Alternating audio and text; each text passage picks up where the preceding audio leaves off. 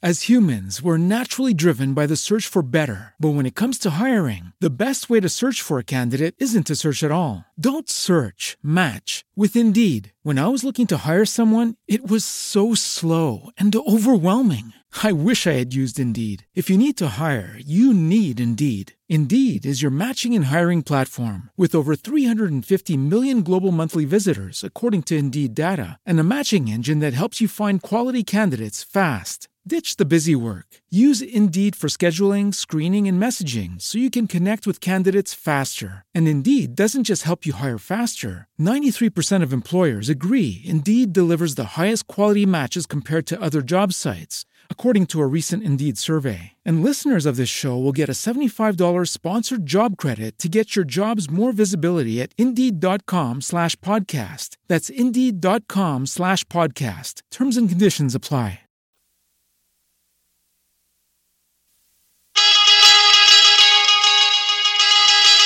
En acetato. Está latiendo mi corazón. Si escuchó la música de los años 60 y 70 y la disfrutó, se enamoró o lo invadieron de pronto la nostalgia o la alegría, usted es de los nuestros. Comparta con nosotros este espacio. En acetato, música del ayer que aún está presente en U Rosario Radio.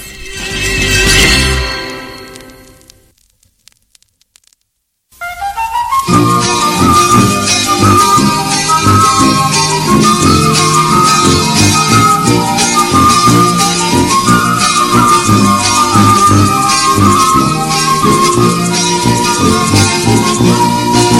qué bonito y rico ese Muy buenas tardes para todos. A la una y 59 de la tarde nos conectamos con ustedes, cibernautas de Colombia y el mundo. Hoy miércoles 12 de agosto les damos la bienvenida a una emisión más de Nacetato, un magazine entretenido que nos lleva al pasado a través de la emisora institucional online de la Universidad del Rosario, U Rosario Radio. Saludamos a quienes nos escuchan por la página web www.urosarioradio.co o en otras plataformas como Radio Garden y Spreaker, en donde están este y todos los programas y los podcasts que hacen parte de Rosario Radio para que nos puedan escuchar en cualquier momento. Saludamos también a los ciberoyentes de Escenario Radio, la emisora de la Universidad Santo Tomás que transmite nuestro programa en acetato los domingos a las 10 de la mañana. Soy María Consuelo Caicedo Toro y con mi amiga y compañera Ana Mercedes Suárez les damos un abrazo desde nuestros hogares y los invitamos a este recorrido que suena en acetato y suena así. Nelson, buenas tardes. Particular. Goza la gata golosa con gracia, elegancia y candor. Es un placer, chusco y genial, con el distingo cachaco de un tiempo mejor. Es un placer particular. Baila la gata golosa con gracia, elegancia y candor. Es un placer, chusco y genial, con el distingo cachaco de un tiempo mejor.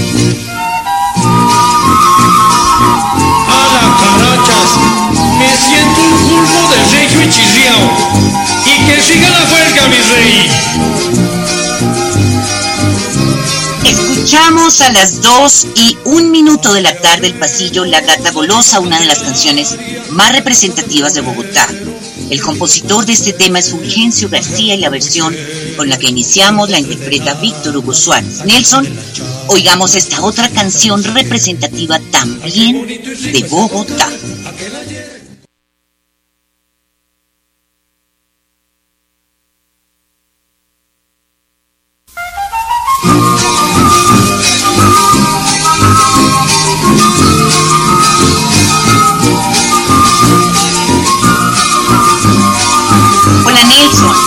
Nelson. Vamos con la número 5, Nelson. Ay, qué bonito y rico ese vocal, aquel ayer de soñación, donde la vida es un juzgo jovial. En Bogotá, tan señorial, soy un cachaco regio y cantador. A la que tal, chata genial, chusca que está, qué distinción, es contigo bailar. Ay, qué bonito y rico.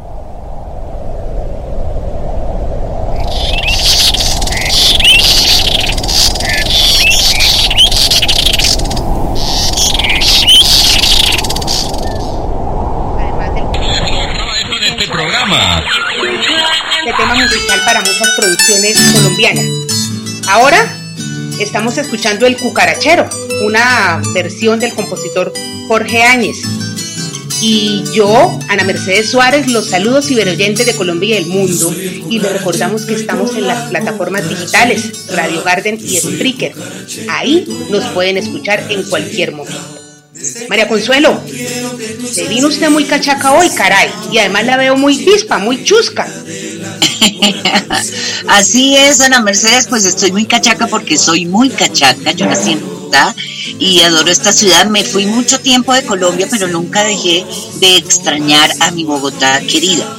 Y tan cachaca me vine hoy, Anita y ciberoyentes, que yo quiero abrir este programa en homenaje a Bogotá, que recién cumplió 482 años el pasado 6 de agosto, con este párrafo de un texto titulado La Bogotá de antaño, que encontré en el blog Bitácoras de Bogotá.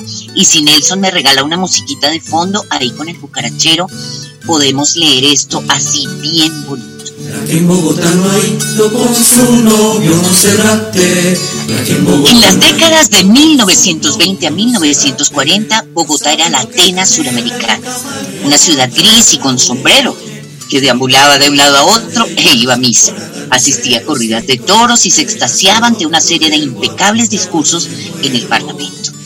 La carrera 13 no era la carrera 13, era la Alameda, y la avenida Jiménez tampoco era la avenida Jiménez, tenía un nombre más sonoro, el camellón de los carneros. La avenida Caracas tampoco era la avenida Caracas, era la carrilera, porque por allí pasaba el viejo ferrocarril del norte, con su locomotora de vapor y sus pasajeros de pañolón y ruana. Era la Atenas suramericana, una Atenas de gramáticos y de clérigos, de lloviznas interminables, muy chic y muy señora. En fin, una ciudad como la describe García Márquez, helada y sombría, donde las mujeres no salían de sus casas sino para la misa de cinco, y no podían entrar en las heladerías ni en las oficinas públicas, donde había toda hora embotellamiento de entierros en las calles y una llovizna menuda desde los años de la mula errada. Son las dos de la tarde, cinco minutos, y le pedimos a Nelson que nos ponga Anita la Bogotana. Thank you.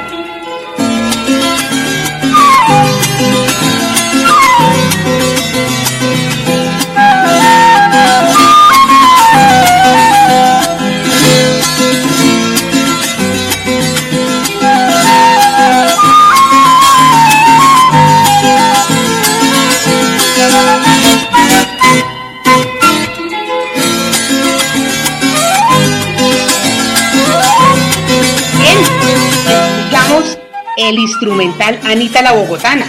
Vea pues, no sabía que yo tenía canción, interpretado por el trío Morales Pino. Bogotá ha dado a sus 482 años de historia. Les recuerdo a los que ya saben y a los que no, les comento que Bogotá fue fundada por Gonzalo Jiménez de Quesada el 6 de agosto de 1538. Esa es una versión de su fundación. También está la otra, de pronto de tipo más jurídico, que cuenta que el 27 de abril de 1539 las autoridades españoles reconocieron a la capital del país como ciudad, posteriormente de una serie de, de requisitos. Y hoy con nuestro invitado, que está de lujo, caray, vamos a recordar esa Bogotá de los 60 la ciudad de todos y yo lo digo de corazón, con el corazón en la mano, yo soy cucuteña, me defino como una cucuteña que ama Bogotá y durante 17 años que llevo en esta gran ciudad me la he gozado día a día, ciudad que me ha dado personas muy especiales, gente maravillosa y también diversas oportunidades. Nuestro invitado a celebrar en acetato el cumpleaños de la ciudad de todos es José Gámez, un hijo adoptivo de esta gran ciudad, periodista, escritor, fotógrafo, Oiga, María Consuelo, y yo le cuento que este hombre sí sabe de Bogotá. Uno se lo encuentra en los eventos con unas historias que usted no se imagina y nos las va a contar, y con su camarita al hombro.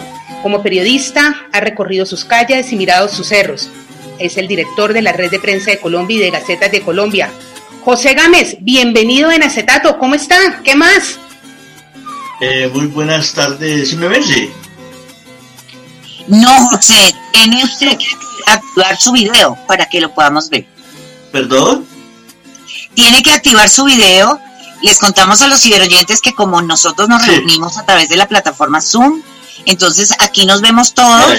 Ya, eh, ya, José, ya lo estamos viendo. Bienvenido en acetato, José. Muchas gracias por estar aquí a las 2 de la tarde, 8 minutos, con nosotras que estamos ávidas de que nos cuente todos los chismes de Bogotá. Emocionado, sobre todo de ver semejantes mamacitas. saludo muy especial a Anita y también a ti, María Consuelo Caicedo, que tiempo sin ver parte de esa gran familia de los Caicedo. Bueno, sí, hay, que hay muchas cosas que recordar y evocar, pero en la etapa más eh, bonita que yo creo que haya existido en Bogotá son los, de los años 70 a los años 90, porque se implementa la, era de, del rock, se implementa la música colombiana, se hacían bailes, se hacían muchas cosas, las famosas fiestas populares, tradicionales de los barrios, todo esto se acabó hoy en día. Pero lo que sí no deja de existir es la subida a Monserrate, la ida a Chorro de Quevedo, o ir, por ejemplo, donde era el antiguo templete, o al Parque del Salitre, o tantas cosas que le decían a uno que no se alejara tanto de la ciudad, porque la ciudad, cuando yo estuve aquí, ya llegué a los cinco añitos, tengo 60, estoy hablando 55 años atrás, nos llevaban al famoso paseo de olla, que era en Usaquén, ahí en la estación de Usaquén, que era lo más lejos, eso era lejísimo, precisamente que queda en la 116 con, con novena, creo que es que está la estación de Usaquén. José, eh, bueno, usted tiene, ya veo que tiene una cajita de sorpresas ahí de todo lo que era Bogotá, pues eh, eh, como usted sabe, nosotros tenemos este programa que es, hace emblemáticos sucesos y artistas que estuvieron en pleno en los años 60 y 70 y queremos que usted nos cuente pasito a pasito todas esas historias, José, pero primero vamos a oír a Mauricio y Palo de Agua con una canción dedicada a Bogotá y ya de lleno entramos a la entrevista con nuestro invitado José Gámez, al cual le agradecemos de corazón que esté con nosotros aquí para compartir historias de Bogotá. Hoy celebramos los 482 años de nuestra ciudad capital y muchas gracias José. Ya venimos. Escuchemos a Mauricio y Palo de Agua. Nelson ciudad Hace frío pero se siente el calor de hogar. Cuando llego a la Candelaria, sus calles siempre me ven pasar. Yo me tomo una agua panela y a caminar. Bogotá es la ciudad inmensa de mi país. Soy cachaco, soy colombiano, yo soy de aquí. Y me gusta moverme siempre mi bicicleta de Chapinero a la soledad. Yo recorro sus calles lindas, sus calles bellas. Es mi casa y es mi familia, yo soy de acá. Bogotá. Son las 2 de la tarde, 11 minutos. Muchas gracias a Nelson y José. Usted es periodista y seguramente pues ha visto la transformación de Bogotá. ¿Cómo era esa Bogotá puntualmente en los años 60 y 70? Desde su perspectiva, ¿qué la caracterizaba, especialmente en esas dos décadas? Bueno, eh, en especial, eh, lo único que yo recuerdo, porque estaba muy joven, un niño, era la ida al estadio. El estadio Campín era apoteósico, era el estadio. Y existía hasta gorriones, y existía la entrada libre, eh, la coladita, que las rejas eran anchas y se, colaba uno por ahí. Otra cosa que también era muy tradicional era la fiesta del barrio Egipto, Belén Egipto, la celebración de los reyes, que eso sí era la escapada fija para ir a, beber chicha a escondidas de los padres de uno. Y perseverancia también y muchos barrios que hacían muchas fiestas y la, participación del ciudadano como tal, los vecinos, era la voladita la fiesta, saltar la tapia para irse a la fiesta y a, bailar eh, el vallenato como Bovea y sus vallenatos, o bailar de Villos Caracas Boy, o los melódicos, eso era una cuestión espectacular. Entonces, todas estas tradiciones, pues, se vinieron perdiendo. Y al mismo tiempo la planificación, la planeación, la infraestructura de Bogotá. Bogotá para mí eran solamente 50, 100 barrios nomás y, y sabía yo que comenzaba en la calle 74 y terminaba en, el barrio Las Lomas de San Carlos para allá como en la, en la eso era como la 38 sur, por decir. Y, de, y, del, y, del, y del Perseverancia iba a terminar Bogotá a la avenida 68, que era el sector del Prete y el Salitre y todas estas cosas. Y de ahí para allá eran solo potreros, no existía ni Ciudad Salitre, no existía nada de esto. Y para ir incluso al aeropuerto era lejísimos. Eso era para llegar a una transportación al aeropuerto y esto era fantástico. José, usted, bueno, muchas gracias por esa apreciación. ¿No te encantaría tener 100 dólares extra en tu bolsillo? Haz que un experto bilingüe de TurboTax declare tus impuestos para el 31 de marzo y obtén 100 dólares de vuelta al instante. Porque no importa cuáles hayan sido tus logros del año pasado, TurboTax hace que cuenten. Obtén 100 dólares de vuelta y tus impuestos con 100% de precisión, solo con Intuit TurboTax. Debes declarar para el 31 de marzo. Crédito solo aplicable al costo de la presentación federal con TurboTax Full Service. Oferta sujeta a cambios o cancelación en cualquier momento. With the Lucky Land slots, you can get lucky just about anywhere. This is your captain speaking. Uh, we've got clear runway and the weather's fine, but we're just going to circle up here a while and uh, get lucky. No, no, nothing like that. It's just these cash prizes add up quick. So I suggest you sit back, keep your tray table upright, and start getting lucky. Play for free at LuckyLandSlots.com. Are you feeling lucky? No purchase necessary. Void where prohibited by law. 18 plus terms and conditions apply. See website for details. Nos acaba de hacer un recorrido por esos sitios que aún son emblemáticos, en mi parecer. Y yo quiero preguntarle, José, usted nos acaba de nombrar unos barrios muy tradicionales. Eh, en este momento, ¿sí? ¿cuál o usted cuál considera que es el barrio más tradicional, más representativo de Bogotá? Pues mire que eh, hubo ese, ese boom, ese hit, que era ir a, a Belén, Egipto, o ir a la perseverancia, pero resurgió de un momento a otro la recuperación de la Candelaria, que la Candelaria era solamente para la gente que habitaba, como decir los abogados, o decir la, gente que trabajaba al lado del Palacio de San Carlos, o la gente que trabajaba al lado del Palacio de, del Congreso de la República. Entonces, de manera tal de que se fue transformando la Candelaria, la fueron recuperando, la fueron habitando ya gente para comercializarla. Y hoy en día, hoy por hoy, la Candelaria es uno de los sitios más favoritos, tanto mío como de mucha gente y hasta los turistas. La Candelaria es espectacular.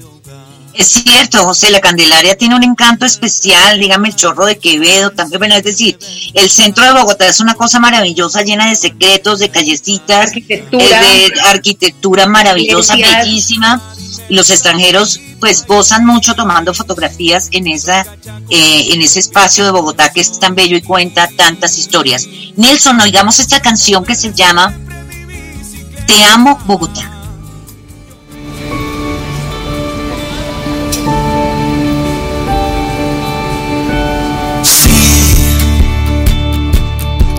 Me has valorado y sé,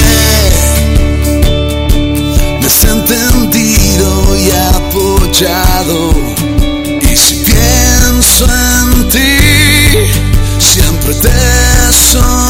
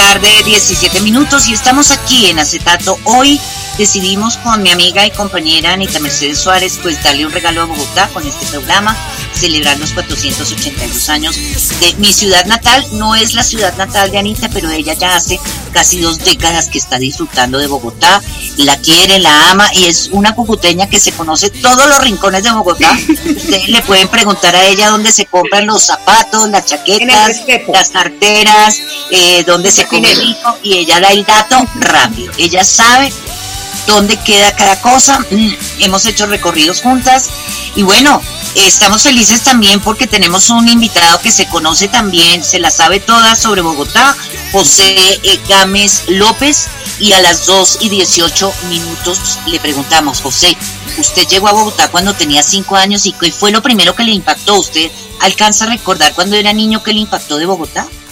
No, pues es que yo llegué a una casa eh, grande, eh, llegar a una casa donde habían perros pastores alemanes, eh, una casa donde lo bañaban a uno hasta con leche. Era una, cosa increíble.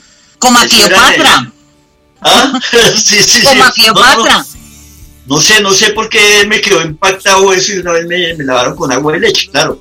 Y entonces dije, ¿pero por qué? Y de ahí para allá si nosotros no tenemos ni alcurnia ni nada, vivíamos en, el norte de Bogotá, que era la, última cuadra que había, que era la calle 74, donde una vez después quedó Maos Internacional. Entonces, eh, ahí me quedó el impacto de eso. Y lo otro era de que uno cogía la autopista norte y veía de sus 5 a 7, 8 años lo llevaban en un carro, en, ese entonces yo recuerdo que era un Buick negro, grandísimo, ese que tienen hasta cargasuegras, y nos llevaban directo por la autopista norte y, pasaba uno el primer puente, qué emoción ver el primer puente, pasaba el segundo puente, pasaba el tercer puente, y ya decía uno, uy, ya estamos fuera la, ya estamos llegando a, otro, a otro municipio. Pues porque Usaquén y estas cosas ya eran municipios todavía, dije acá, y entonces llegábamos al potrero, y soltaban los animales, los perritos, y a jugar con sus balones y qué diferencia hoy en día la tecnología, Dios mío. Y nos hacíamos ahí toda la familia y con el famoso paseo de olla, que era lo famoso, lo, más tradicional. sí, ese era, un paseo que reunía a todas las familias y yo recuerdo que se llevaba o se preparaba en el mismo sitio o las familias ya llevaban las ollas con todo listo, ponían un mantelito en el piso y todo el mundo alrededor. Eh, eso era una cosa deliciosa y me acuerdo que yo lo alcancé a hacer con mi familia, me acuerdo que era un plan, los cuando uno era niño era delicioso pensar que iba a ir a un paseo de olla con, con los papás y los hermanos. Anhelaba llegar domingo. Era fabuloso, sí, era fabuloso. Y a mí me cuentan también eh, que en el Parque de los Novios eran y siguen siendo tradicionales los asados los 25 de diciembre y los 1 de enero. Y yo me uno a esas, a esas tradiciones porque he tenido la oportunidad de que estoy acá de gozarlas, pero yo quiero hacer un comentario que nos hace nuestro máster Nelson Duarte. Él nos tiene otro recuerdo. Él dice que recuerda las fotos que se tomaban en la séptima cuando uno salía con la amiga y él dice que esas fotos ya no se ven. Yo recuerdo las fotos con que el fotógrafo se ponía la capuchita y disparaba, ¿sí? Era algo muy tradicional. Y también... Algo parecido a esto. Sí, bueno, José Gámez nos está mostrando una fotico de Escribe en la Anita, pues porque los ciberoyentes no la están viendo, pero sí. Sí, era como los, los fotoagüitas, creo que era que se llama, que, que se llamaban, y por ahí a veces se ve uno que otro en la Plaza de Bolívar. Yo me uno también a esta serie de tradiciones, por ejemplo, el, Festival de Reyes o la, celebración de Reyes en el barrio Egipto, el Festival de Chicha en el Ventorrillo, las caminatas por la carrera séptima, los agaches de Chapinero, las telas de la alquería, bueno, no sé si nuestra Bogotá, especialmente bien desde la música. Bogotá es cuna de grandes compositores y artistas y de artistas vigentes como los grupos que estamos escuchando. Y yo quiero preguntarle a José ahora, cómo la música, lo mencionó al principio, ¿cómo era esa, esa movida musical en esa época? te acaso de escuchar más entrecortado, pero sí, la pregunta es que cómo era la, la música de... La movida musical, sí señor. Exactamente, sí. A ver, pues, eh, pues yo recuerdo que habían festivales de orquestas, muchos, y hasta que llegó la Matecaña, entonces pegábamos la escapadita para ir a la Matecaña ya al lado de Corferias, que era muy pequeño, y Matecaña, eh, la Matecaña era, reunía todas las orquestas del país y existían muchas, y, recuerdo la época del Club de Clan, y eh, recuerdo mucho de los Speakers, y recuerdo mucho de, bueno, eh, infinidad de grupos que habían en Bogotá, y, y que eran música, pues para mí era música extranjera, porque en esa época existía la, la bota campana y los zapatos altos para ir, zapatos pom pom para ir a, a, rumbear. Entonces, pues eh, esa música pues casi no se la dejaban a uno porque de todos modos, como uno era niño joven, le decían no, que esa, música es mala, la asociaban con el vicio. Entonces eh, nosotros íbamos, precisamente si íbamos a veces a, a fiestas especiales de orquestas que recuerde, y, era el, famoso Yanuba de la 63, era un salón muy, muy tradicional de fiestas espectaculares, y allí pues eh, uno se la gozaba, ¿para qué se la gozaba? Y, Bogotá tuvo muchas orquestas, muchas orquestas, y pues incluso eh, eh, recuerdo la de Jaramillo, que los Tupamaros, que todos los que empezaron tenían sus, sus orquestas pequeñas y, y, se esforzaban por hacerlo muy bien. Y lo otro era las serenatas, las serenatas de, de, los tríos eran muy tradicionales en, muchas partes eh, de, de, nuestra ciudad y, y, no existía, ¿para qué no existía el mariachi? O sea, yo nunca llegué, a ver en mis primeros 20 años mariachi en, una casa o en, unas afueras de, algún sitio eh, interpretando Renata. Veía, me fascinaba ver los tríos, los, eh, los, eh, los famosos cuartetos y interpretaban toda la música colombiana y eso me hacía como llorar, como sentir el, valor que tenemos en nuestras costumbres culturas musicales. José, eh, usted está hablando ahorita de los bailes, de esas grandes tradiciones. Yo quiero que, me, que nos cuente o que nos recuerde también cómo eran esos bailes de salón. El recuerdo que uno tiene es lo que ve a través de las novelas y de los programas históricos, que tanto hombres como mujeres, o sea, se ponían la hebra, como dicen, se ponían súper elegantes. Y las orquestas, ¿cómo eran esos bailes de salón? Bueno, esos bailes de salón eran muy, muy chuscos, como se le hablaba en la época, muy chirriados, porque los jóvenes íbamos estrenando pantalón y si tenían bota campana era el, hombre light, el hombre clase 1 y con zapatos. El churrazo, pues el churrazo, el churrazo, el que había que sí, Eso. Y los otros que éramos los niños, los que llevábamos, eh, di, de 14 años para atrás, nos llevaban de pantaloncito corto y nos llevaban con camisita y corbatín y a veces con el peluqueado de Humberto. Entonces hasta para ir a una fiesta nos, nos peluqueaban y nos acicalaban de lo mejor. Y al mismo tiempo mm, las, eran tan organizados porque eh, los hombres a un lado y las mujeres al otro lado y entraba a la fila primero las mujeres. Y el salón no era un salón de que hoy colocaban las sillas y colocaban allá la orquesta, no. El salón era abierto totalmente, todas las sillas a los, alrededores y la orquesta allá en una tarima directamente listos para rumbear, era saltar baldosa. Entonces eran unas cuestiones pues, totalmente más fáciles.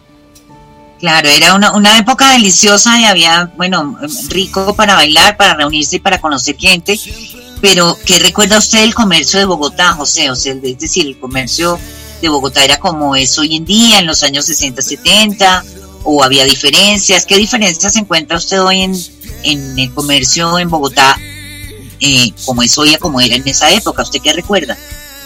No, pues es que eh, eh, comercio in de esa época era chapinero.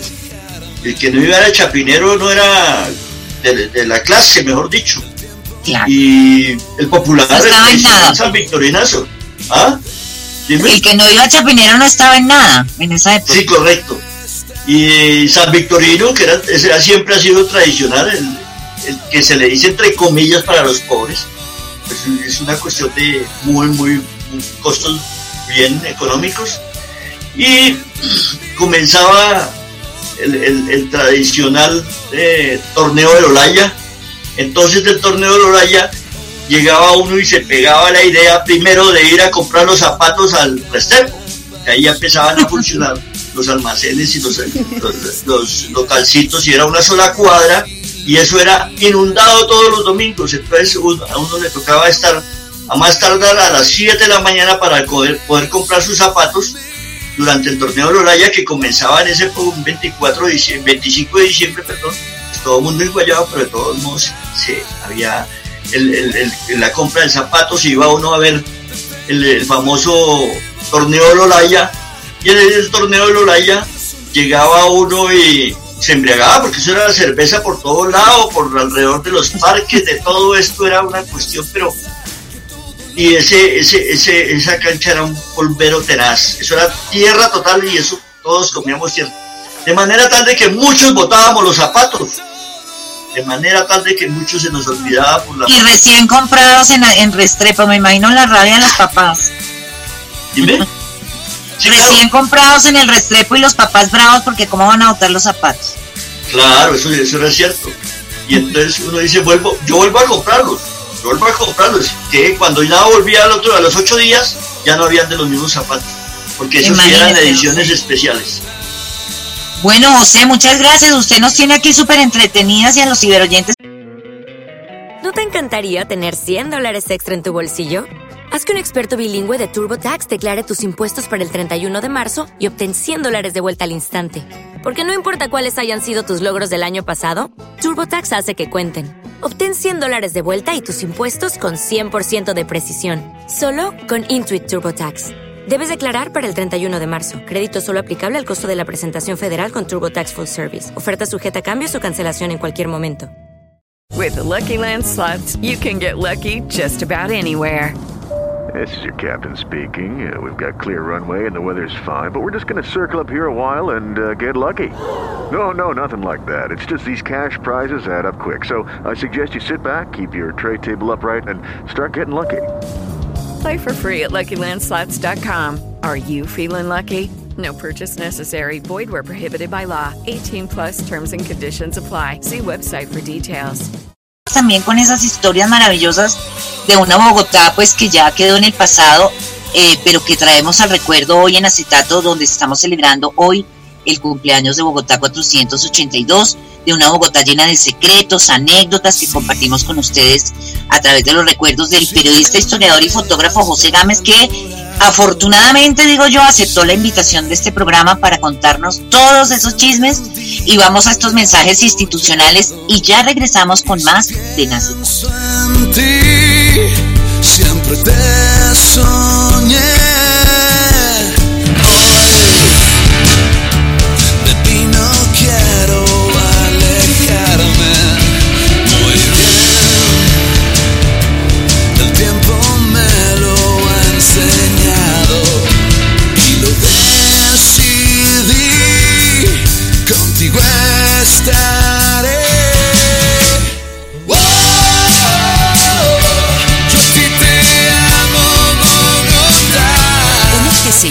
Con el hashtag en acetato. Un Rosario Radio. Siempre conectados a través de tus sentidos.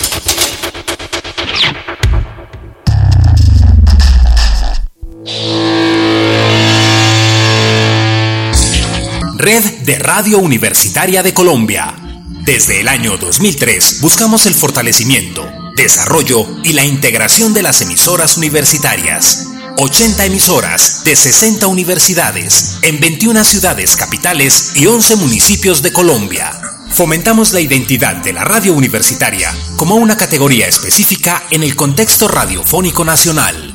Divulgamos el conocimiento académico, la cultura y proyectos de impacto social. Servimos de canal para la generación de una sociedad mejor informada y educada Red de Radio Universitaria de Colombia, adaptándonos a la nueva realidad. Mayor información, radiouniversitaria.org.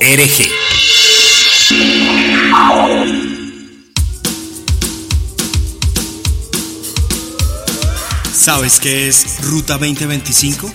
Es la iniciativa de nuestra Rectoría para propiciar espacios de encuentro con los principales grupos de interés de nuestra universidad y a partir de ello construir un horizonte de desarrollo hacia el 2025.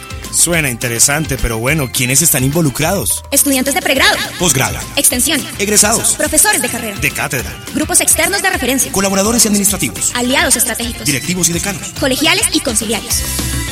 Oye, ¿y desde cuándo empezó la Ruta 2025? Todo inició en 2005, cuando obtuvimos la acreditación institucional de alta calidad, la cual fue revalidada en 2011.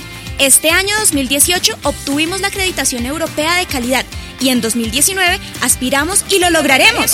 Obtendremos la acreditación institucional por parte del Ministerio de Educación Nacional. Con todo esto, imagínate los retos para el 2025. Luego vendrá en marzo la etapa de diseño y en junio verás el despliegue en forma de nuestra hoja de rutas 2025, Universidad del Rosario. Oye, buenísimo estar en una universidad que siempre, pero siempre se está proyectando.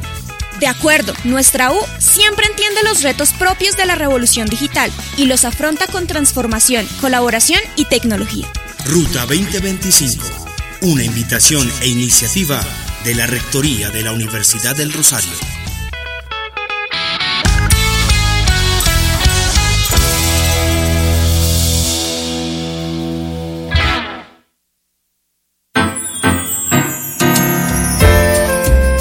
Atención comunidad rosarista, ya está en digital la nueva edición de agosto de la revista Nova Vetera. Lo invitamos a leer artículos dinámicos y con aporte de conocimiento, escrito por grandes plumas de nuestra universidad y Colombia. La revista más antigua del país podrás leerla a través de nuestra plataforma web rosarista. Este mes, editorial Argumentum Ornithologicum, escrito por Luis Enrique Nieto Arango. También los artículos Necesitamos de la mentira en la política, escrita por Tomás Molina.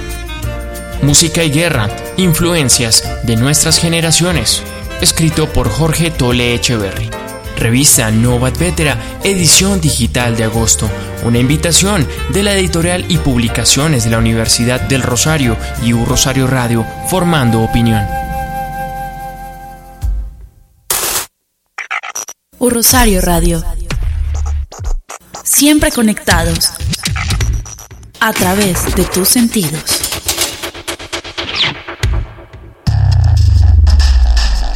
Usted está escuchando en acetato.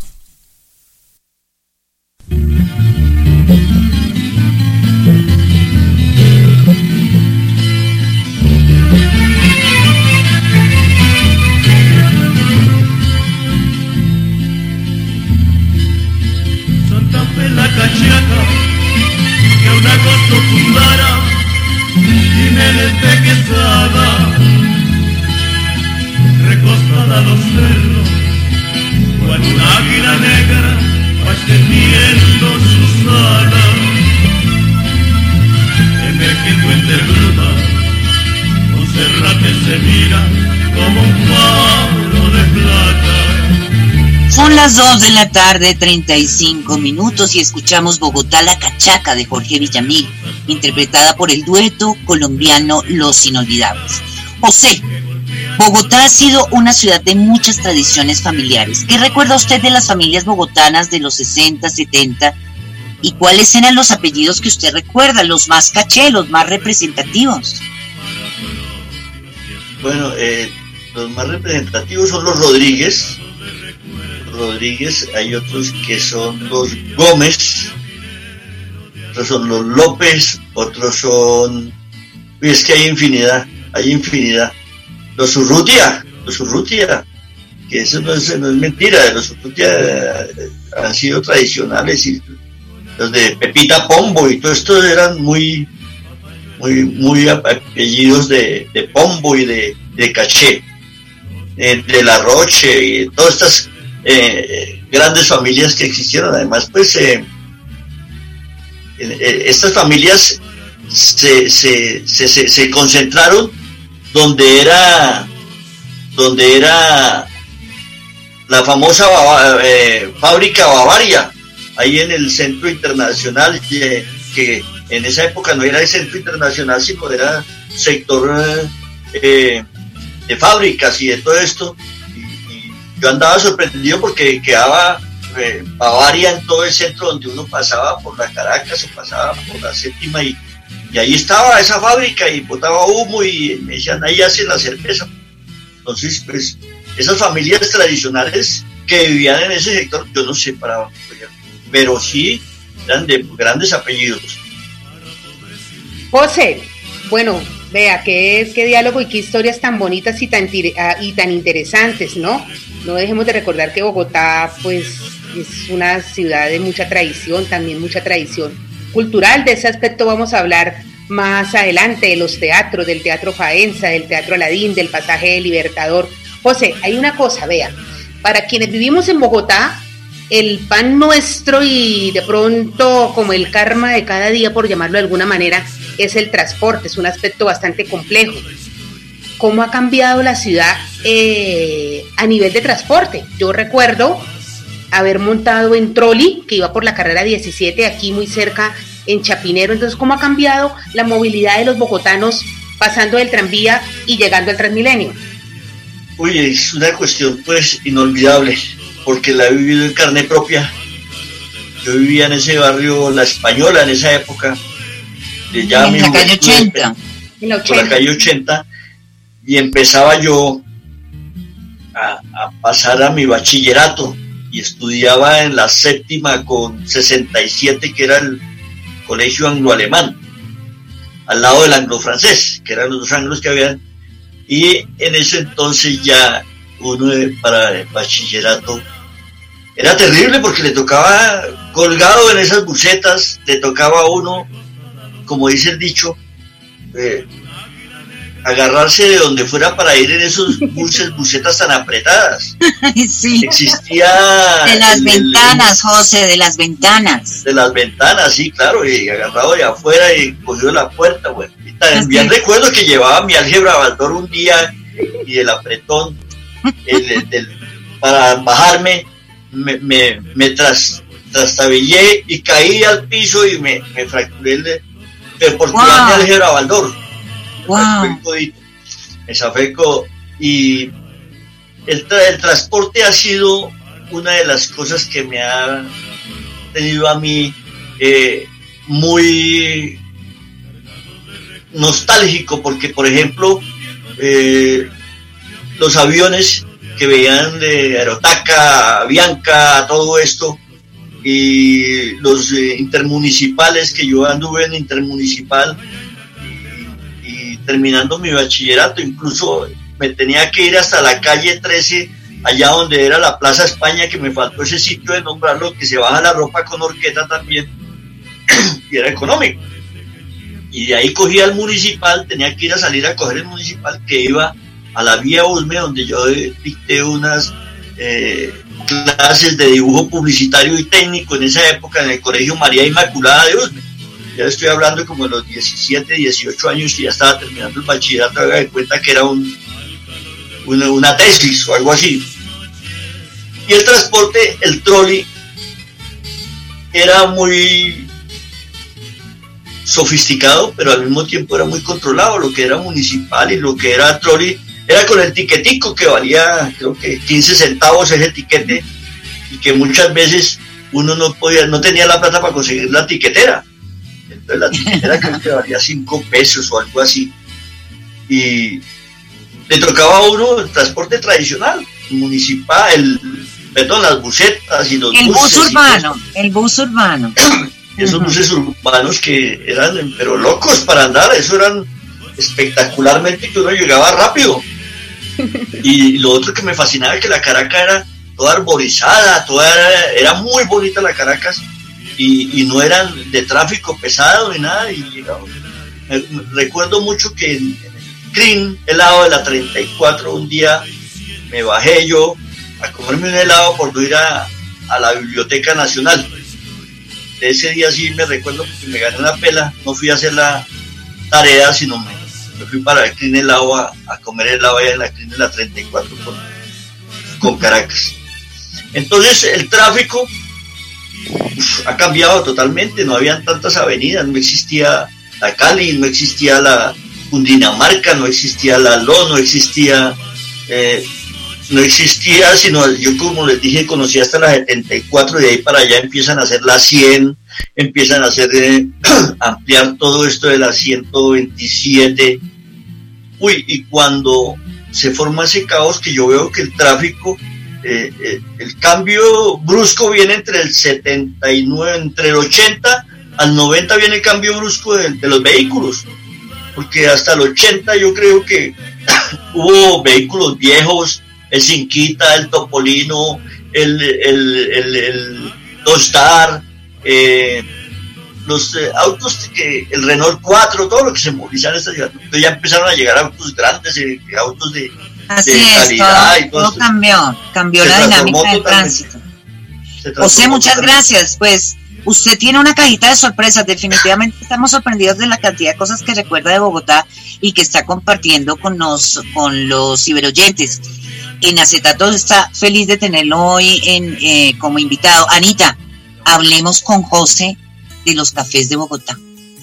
Sí, María Consuelo y José, de verdad que hemos escuchado historias que uno de pronto se mantiene alejado, se mantiene al margen, pero que siempre van a estar ahí. A mí siempre me ha llamado la atención la movida cultural y unido a la movida cultural el auge que tuvieron los cafés en esa época, uno de los más representativos, bueno, o antes, sí, el café Gaitán. Y bueno, esto es mucho antes de los, de los años 60 y 70, cuando ahí, en el teatro que hoy es el Jorge Eliezer Gaitán, el caudillo liberal Jorge Eliezer Gaitán se sentaba a departir con sus amigos, de ahí que al interior del teatro se conciba ese concepto de café de la época. Y José, ¿qué tanto ha cambiado el concepto de esos sitios donde la gente se sentaba a departir, a tertuliar, a hablar de cuestiones culturales, políticas? Porque uno ahora en muchos barrios representativos ve este tipo de espacios, claro, más vanguardistas, mucho más modernos. ¿Cómo ha cambiado este concepto de los cafés? Bueno, hay, hay una situación que se presenta entre los años 70 a los 90 puede ser, que era el intercambio, las tertulias, todo esto ahí en el pasaje, en el pasaje de la, al lado del San Francisco, en la plazoleta del Rosario, Café Pasaje, eh, estaba el Café Victoria, estaba el Café Hey guys, it is Ryan. I'm not sure if you know this about me, but I'm a bit of a fun fanatic when I can. I like to work, but I like fun too. It's a thing. And now the truth is out there. I can tell you about my favorite place to have fun Chumba Casino. They have hundreds of social casino style games to choose from, with new games released each week. You can play for free anytime, anywhere and each day brings a new chance to collect daily bonuses. So join me in the fun. Sign up now at ChumbaCasino.com. No purchase necessary. BGW. Void were prohibited by law. See terms and conditions. 18 plus. De, ¿cómo es que se llamaba? Jiménez, que era la misma avenida Jiménez. Y había infinidad de cafés.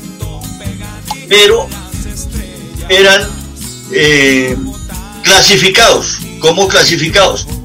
Habían unos cafés para literatos y bohemios, habían otros cafés que eran para políticos.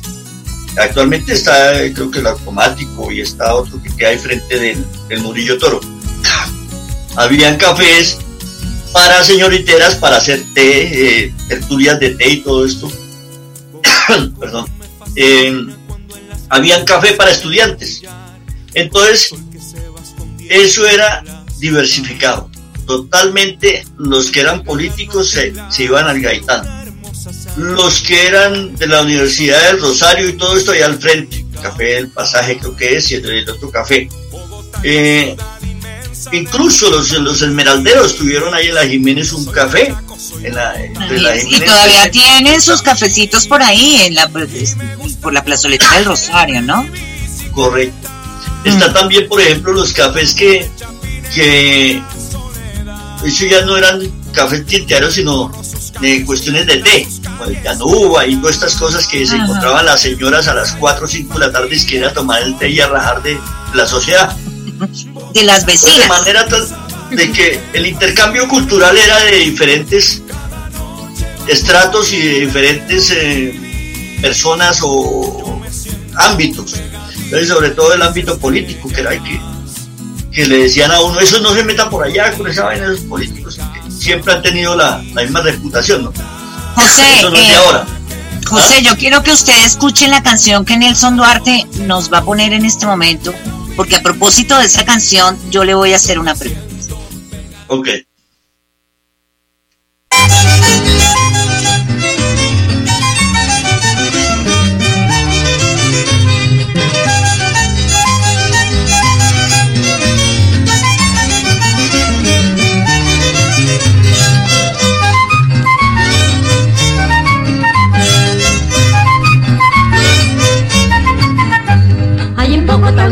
Loquita que lleva siempre vestidos rojos. Está ya bastante arrugadita y tiene chiquiticos los ojos. La política es siempre el tema que va tratando, pues es muy roja. A los todos es un anatema, constante y jamás les afloja. Que vivan los rojos, dice Margarita. Que mueran los godos.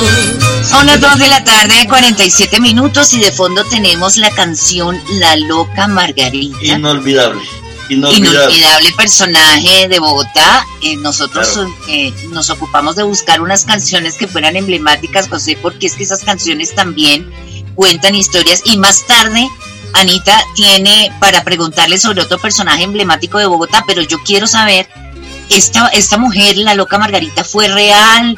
¿O es una leyenda, es un invento, o ella sí existió realmente? ¿Qué piensas? A ver, eh, en efecto, eh, como todo, ha cambiado, como las historias las transforman, pero yo la que sé, eh, para unos 40 años, ella no era loca, pero lo que pasa es que por decirle las verdades a los políticos, la, la- la declaraban loca, pero ella les decía sus tres verdades. Y así fuera por la séptima, fuera por la once o por la décima, por donde está. Y sé de la tradición de que ella era una de las hinchas de la puerta falsa. Ella iba Ah, a comprar ok. allá sus arepitas y todas estas cosas de que le regalaban los, los, los eh, honorables congresistas, le regalaban sus limonas y ella iba y se apeaba de sus, sus panes y sus galletas y todas estas cosas. Y también eh, la loca Margarita tenía su tradicional vestido rojo, pero ella no lo usaba todas las veces que había congreso, sino que ella la usaba solamente cuando había instalación cada 20 de julio.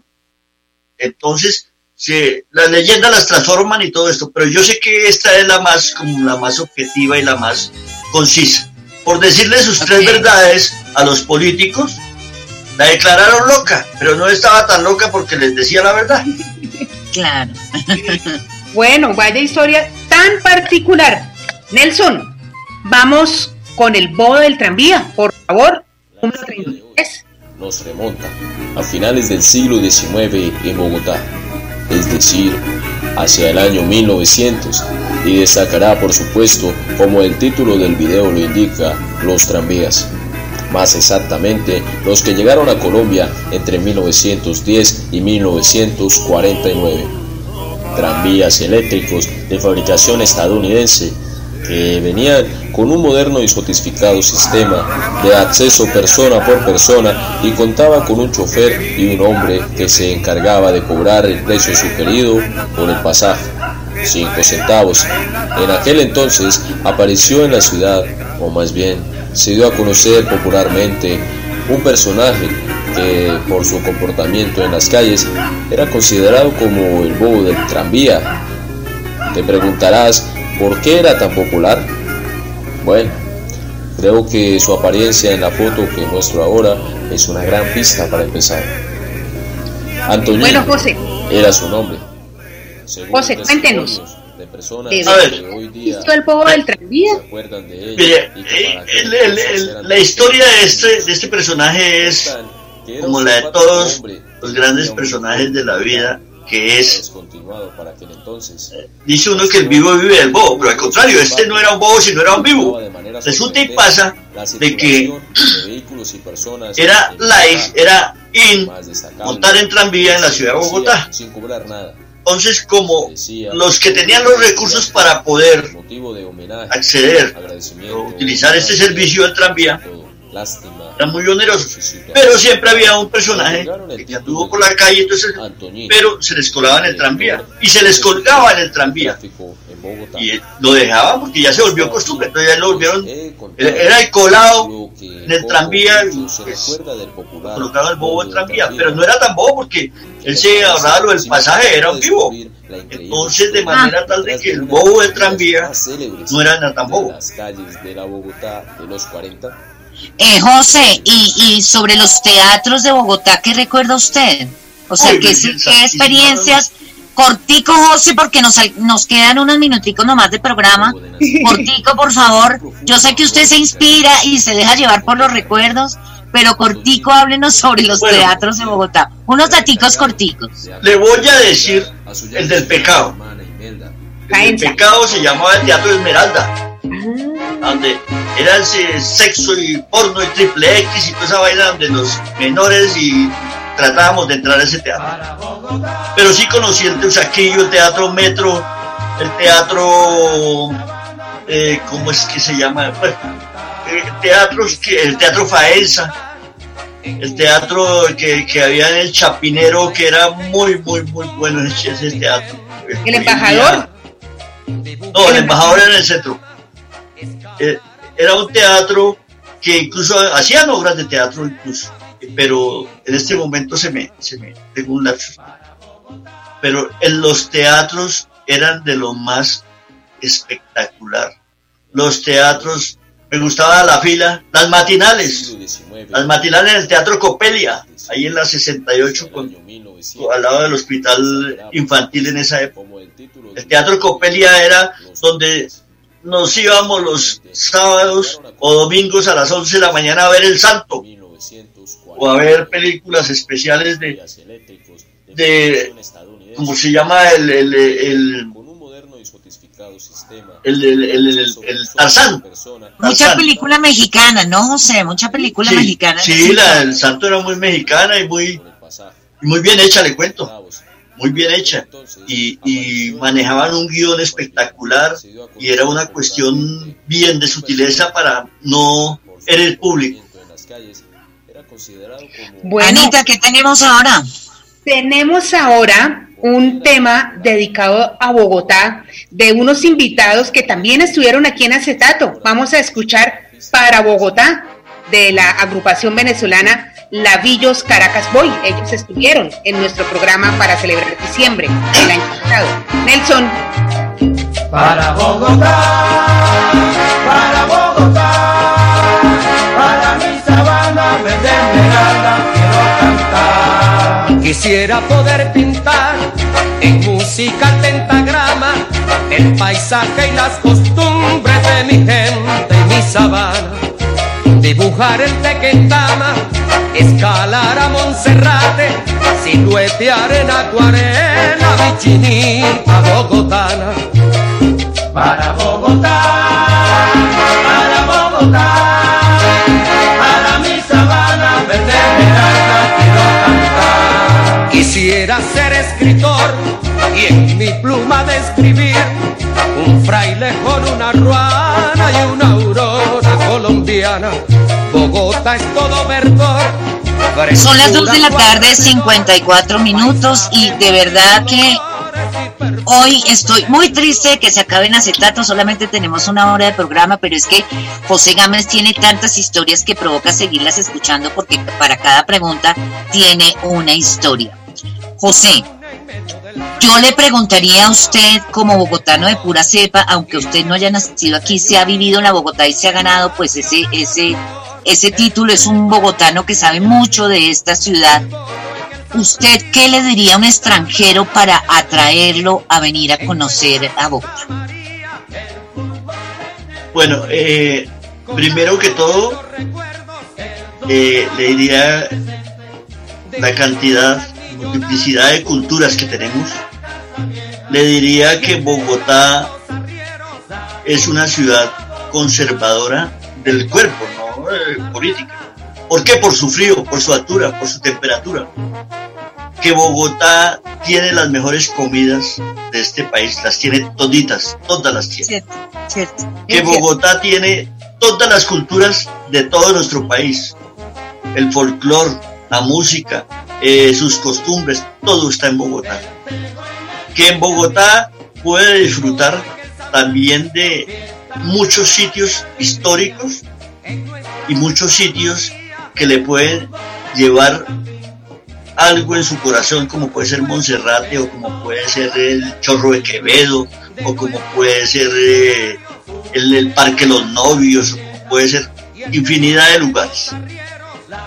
Que Bogotá tiene todo lo que es país, Bogotá tiene todo lo que es Colombia, y Bogotá tiene, mejor dicho, lo que usted nunca haya visto. Aquí le conseguimos hasta un hueco, señor extranjero. Oiga, José, ¿verdad que gusto hablar de Bogotá?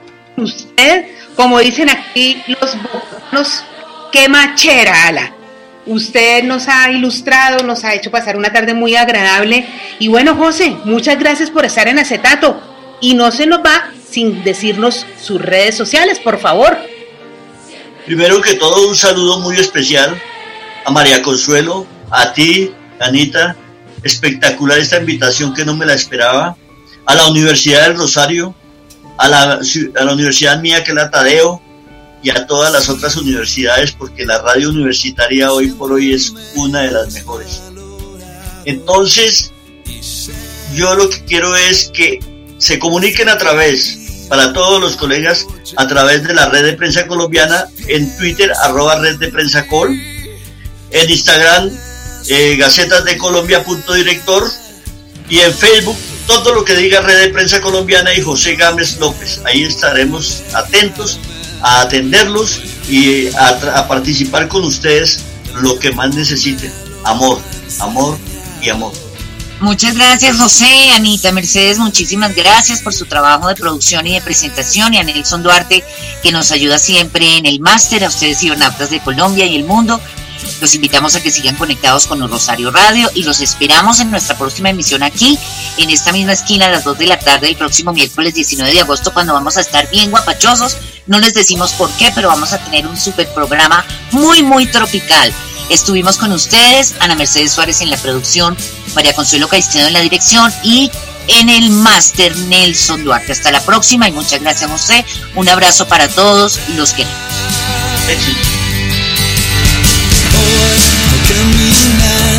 voy descubriendo a cada paso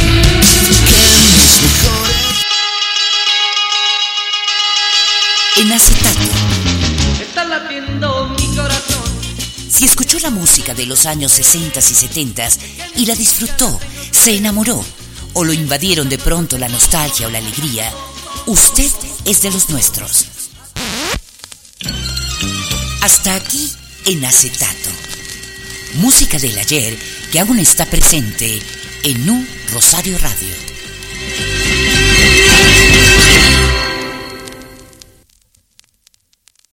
Lucky Land slots, you can get lucky just about anywhere. Dearly beloved, we are gathered here today to. Has anyone seen the bride and groom? Sorry, sorry, we're here. We were getting lucky in the limo and we lost track of time. No, Lucky Land Casino, with cash prizes that add up quicker than a guest registry. In that case, I pronounce you lucky. Play for free at LuckyLandSlots.com. Daily bonuses are waiting. No purchase necessary. Void where prohibited by law. 18 plus. Terms and conditions apply. See website for details.